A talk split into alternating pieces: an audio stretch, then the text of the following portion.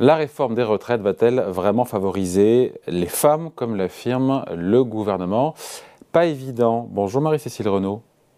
Bonjour David. Merci d'être là avec nous sur Boursorama, rédactrice en chef adjointe au service éco du Figaro. Euh, la Première ministre Elisabeth Borne qui a insisté sur une meilleure prise en compte des carrières hachées que subissent souvent les femmes dans leur vie professionnelle. C'est une réalité ça d'ailleurs, il faut le rappeler. Hein. Et en fait au final, et je vais vous laisser parler, mais euh, dire que c'est une réforme qui est favorable aux femmes, pas vraiment. En gros, si je résume, elles vont gagner un petit peu plus, mais vont devoir travailler plus longtemps. Voilà, c'est ça. Euh, alors, on se souligne le sujet des femmes, c'est un sujet euh, sensible, parce que dans la réforme de 2019, ça avait un peu mis le feu aux poudres, parce que le gouvernement voulait toucher au trimestre de majoration pour enfants. Et donc, c'était parti en, flamme sur ce, sur ce sujet. Alors là, euh, rien de tel, c'est beaucoup plus euh, conservateur, mais le sujet des femmes est, notamment au, cœur, euh, au cœur des débats, avec cette étude d'impact qui, permet qui a été publiée hier lors de la présentation, permet de voir un petit peu mieux les impacts de la réforme et qui sont les gagnants et les perdants. Alors, est-ce que les femmes sont gagnantes ou perdantes? J'ai envie de vous dire, ça dépend. Globalement, globalement, euh, elles sont plutôt euh, gagnantes parce qu'elles vont effectivement devoir travailler plus, car elles ont plus souvent que les hommes des carrières hachées et euh, incomplètes. Mais en contrepartie, elles vont aussi voir leur pension revalorisée. Donc l'écart de pension qui existe aujourd'hui entre les hommes et les femmes va avoir tendance à se combler progressivement. Donc plus de travail, mais aussi des pensions, l'espérance de pension euh, meilleure. Après, il faut distinguer, euh, dans le social, tout est toujours le diable se cache dans les détails. Et donc, il faut distinguer, euh, je pense, différentes catégories de femmes. Il faut distinguer les femmes qui ont des carrières hachées et modestes, qui sont effectivement les grandes gagnantes de cette réforme, et on va voir pourquoi. Et en revanche, les mères de famille actives qui, elles, ont toujours travaillé, qui ont mené de front l'éducation de leurs enfants et leur travail sans jamais s'arrêter, et qui, elles, pourraient bien être les grandes perdantes.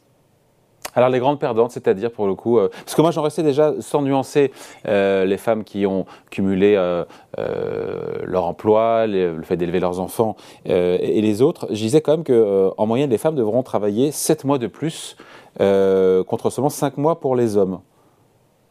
Donc effectivement, elles travaillent un peu plus et la contrepartie, j'ai les chiffres aussi, elles verront leur retraite augmenter de 1 à 2,2% en fonction des générations concernées évidemment, contre des pensions en augmentation de 0,2 à 0,9% pour les hommes. Donc on dit c'est une avancée, mais c'est pas c'est pas sans contrepartie puisqu'elles vont travailler plus longtemps.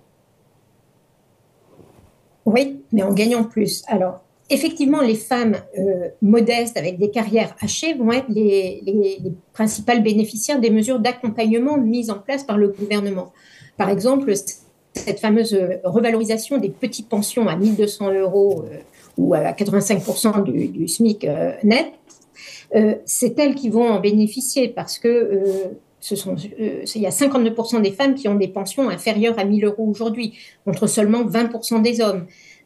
oui, mais je vous coupe, pardon, Marie-Cécile, mais elles sont souvent à temps partiel. Et pour avoir ces 1200 euros minimum, il faut, il faut des carrières à temps complet vous avez tout à fait raison, il faut une carrière à temps complète, mais il y aura une proratisation? Donc, elles gagneront quand même un petit quelque chose, un petit, un petit bonus. Et donc, sur les 1,8 euh, million de personnes concernées par cette mesure de revalorisation, 60% sont des femmes. Donc, là, vous voyez, cette mesure, elle va euh, typiquement leur bénéficier. Elles, aussi sont aussi des femmes qui vont bénéficier des trimestres accordés pour euh, les aidants familiaux, parce que ce sont majoritairement des, des femmes sont des, aidants familiaux. Le gouvernement a décidé d'accorder des trimestres euh, aux personnes qui s'arrêtent pour s'occuper d'un proche malade. Elles vont aussi bénéficier de trimestres euh, pour les personnes qui, sont, euh, qui perçoivent l'allocation des parents, des parents au foyer. Ce sont souvent des femmes. Donc ça, c'est pour les, personnes qui ont des retraites, des, des, carrières hachées et incomplètes. Mais en revanche, les femmes qui ont toujours travaillé, qui ont eu des enfants et qui ont des trimestres pour enfants qui leur permettent de partir plus tôt, eh bien, celles-ci vont être euh, pénalisées. Par exemple, une femme, disons, qui pouvait partir euh, euh, à 62 ans avec tous ses trimestres, notamment parce qu'elle avait eu trois enfants. Je vous rappelle que dans le, dans le privé, un enfant donne deux ans de trimestre donne 8 trimestres validés. Dans le public, c'est un peu moins, c'est un an. Donc, une femme qui aurait eu trois enfants pouvait partir à 62 ans à taux plein avec tous ses trimestres. Elle va devoir travailler jusqu'à 64 ans.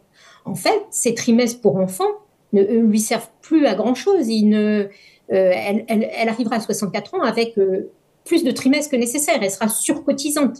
Et euh, cette femme-là perd l'avantage de ses trimestres et euh, n'aura pas pour autant de bonus. Euh, je discutais là avec des économistes qui disaient c'est vrai que cette catégorie, c'est un effet de marge, hein, mais ces mères de famille super actives sont perdantes et puisqu'elles n'auront pas de bonus, ça, Olivier Dussopt l'a dit, il n'y a pas de survalorisation de, ces trimestres. Alors on pourrait imaginer peut-être qu'elles puissent partager leur trimestre avec leur conjoint, euh, avec le père. Euh, mais ça, ça n'est pas non plus envisagé. Aujourd'hui, depuis 2010, pour les enfants nés après 2010, les trimestres peuvent être partagés entre le père et la mère. Euh, mais ça n'était pas le cas pour tous les enfants nés avant cette date. Donc, peut-être que ce sujet pourrait euh, animer les, la discussion au Sénat dans un contexte, comme vous le savez, de, de dénatalité, ça peut être un sujet.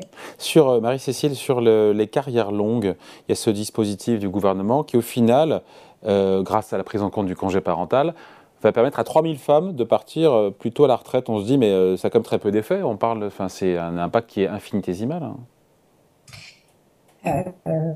oui, mais bon, mais il y a plein de petits, je vous dis, aux personnes aux, plus modestes, aux plus vulnérables, celles qui ont des, des, carrières hachées. Et donc, euh, oui, vous dites l'impact est, faible, mais mis bout à bout, euh, ça, a quand même un impact. Et ça, a aussi un impact économique, hein, puisque toutes ces mesures euh, ont été chiffrées, représentent un tiers des économies attendues de la réforme. Donc euh, attention aussi à ce que les mesures d'accompagnement social ne viennent pas gréver obérer les, les économies. Aujourd'hui, c'est 6 milliards d'euros les mesures d'accompagnement contre des économies attendues de 18 milliards. Je, suis dans les purs là? Non, non, c'est ça. C'est ça. ce qui est les chiffres annoncés, oui. Euh, il faut rappeler quand même cette inégalité salariale euh, entre les femmes et les hommes, plus de 20% durant la vie active, qui, avant pension de réversion, se transforme en 40% je parle sous de contrôle, encore une fois, des femmes qui ont des pensions 40% plus faibles hors réversion par rapport aux hommes. Est-ce que la réforme, au final, corrige même un peu ces inégalités?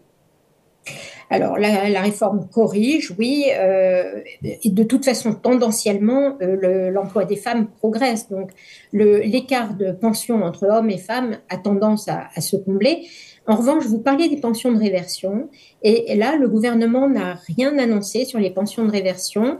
Euh, notamment, euh, il n'harmonise pas les, les, euh, les, règles entre public et privé. Or, dans le public, la réversion est beaucoup plus avantageuse que dans le privé. dans le privé, il y a des conditions de ressources pour toucher la réversion sur la retraite de base, et ce qui n'est pas le cas dans le public. Donc, la réversion, c'est aussi quelque chose qui permet d'avantager les femmes. Donc on, on se dit quoi, pour, avant de se quitter, Marie-Cécile, sur euh, l'impact, encore une fois, de cette réforme des retraites sur les femmes? C'est difficile d'avoir euh, un jugement euh, univoque? Paradoxalement, paradoxalement, les femmes bonnes élèves, les super actives, qui ont toujours bossé et qui en même temps ont fait des enfants, sont les, sont les principales perdantes. Voilà, sympa. Double peine, quelque part. Hein. bon, merci beaucoup. Explication signée Marie-Cécile Renaud, rédactrice en chef adjointe au service éco du Figaro. Merci. Au revoir et bonne journée.